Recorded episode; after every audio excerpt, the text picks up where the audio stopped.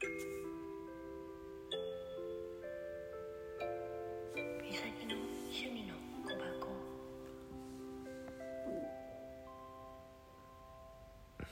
いこんばんはみさきです。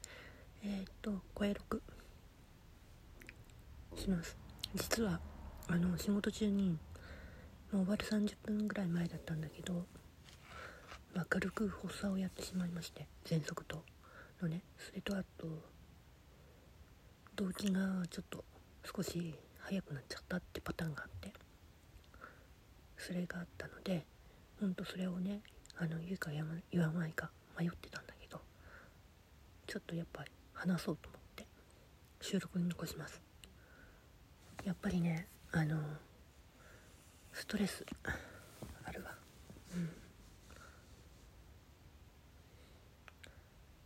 とにかくもう明日あの五穀神社ってとこに行こうと思ってそこはねあの県ゆかりの英知の人たちまあ戦ってた人たちだねうん。その人たちが祀られてる場所でもあるのでちょっと行ってきます。